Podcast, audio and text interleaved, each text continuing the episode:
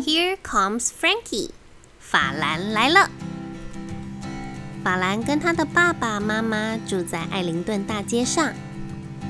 想象一条街，有着孩子在街道上开心玩耍，邻居彼此在门口相互交谈。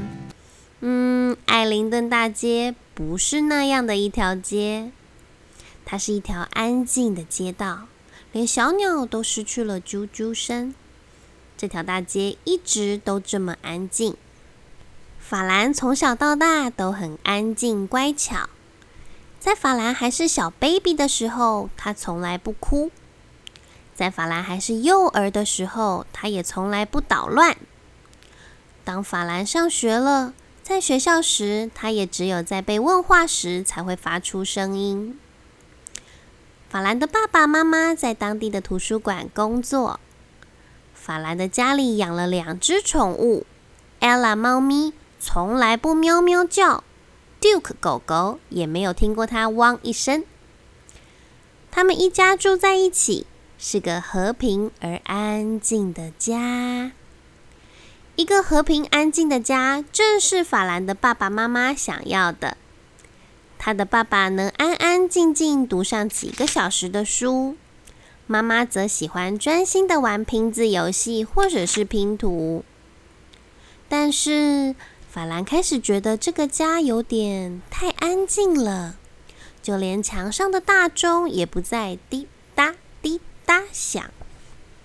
因此，有一天晚上，一向安静的法兰站上椅子，大声宣布：“我决定，我要学怎么吹小喇叭。”法兰的爸爸妈妈听到，露出担心的表情。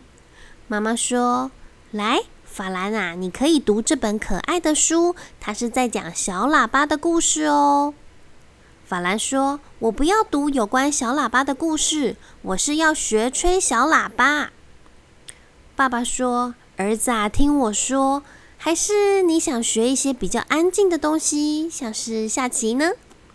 法兰觉得下棋太安静了。而且要坐着不动太久了。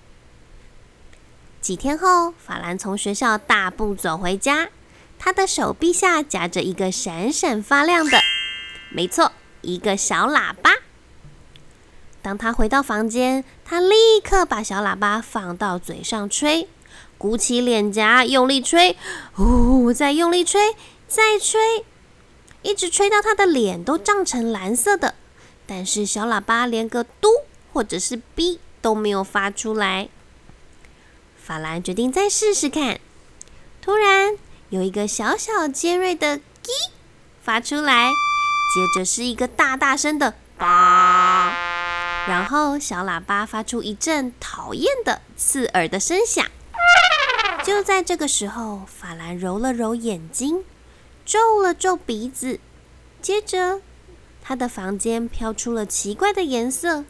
看起来像是洗碗槽里洗过碗脏兮兮的水，闻起来则像是腌了很久很久的洋葱。法兰，法兰，那个声音都让我无法思考了，而且是什么那么臭啊？爸爸问。妈妈说：“会不会是附近的水沟味呢？”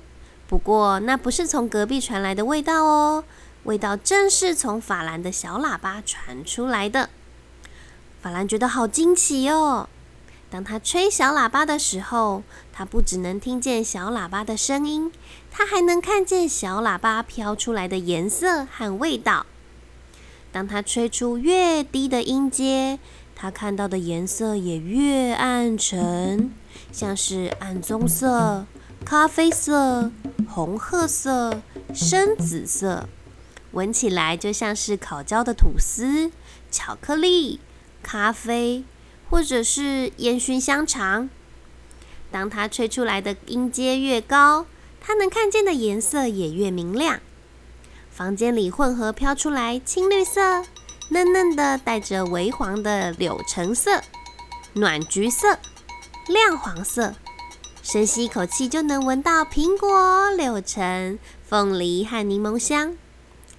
当法兰吹出越多的音符，颜色和气味也更加丰富。金黄色的香蕉、饱和而有光泽的葱绿西洋梨与青绿的薄荷。法兰更加努力的练习，再练习，一直到空气中充满五颜六色的乐音和奇异美妙的香气，太漂亮而浓郁丰富，你能听见、看见，还能闻到酸甜鲜红的草莓、暗红多汁的樱桃、金黄的凤梨和柑橘香。光溜溜的脚丫，发霉的气死，还有清爽的椰子香，太神奇了！爸爸放下书本，抬头看着缤纷的音符飘过。妈妈把他的拼字游戏推到一旁，大喊：“哇，看起来好像很好吃呢！”法兰，这个好听悦耳的小喇叭演奏是你吹的吗？法兰的爸爸妈妈难以相信他们的眼睛、鼻子。耳朵所感受到的一切实在好惊喜。Duke 狗狗也开始汪汪跟着音乐叫，Ella 妈咪发出了喵喵的声音。家里墙上的大钟也开始有节奏的滴答滴答滴。法兰的爸爸妈妈忍不住牵起手，开始随着音乐跳舞。接着，法兰推开大门。继续尽情地吹奏着小喇叭，艾灵顿大街上的空气开始弥漫甜甜的香味，所有的一切开始起了变化。街道上大树的叶子更加青绿欲滴，有一些粉红图腾和柑橘点点飘过了邻居的窗前。法兰吹奏的越大声，街道上的色彩也就更加的明亮鲜艳。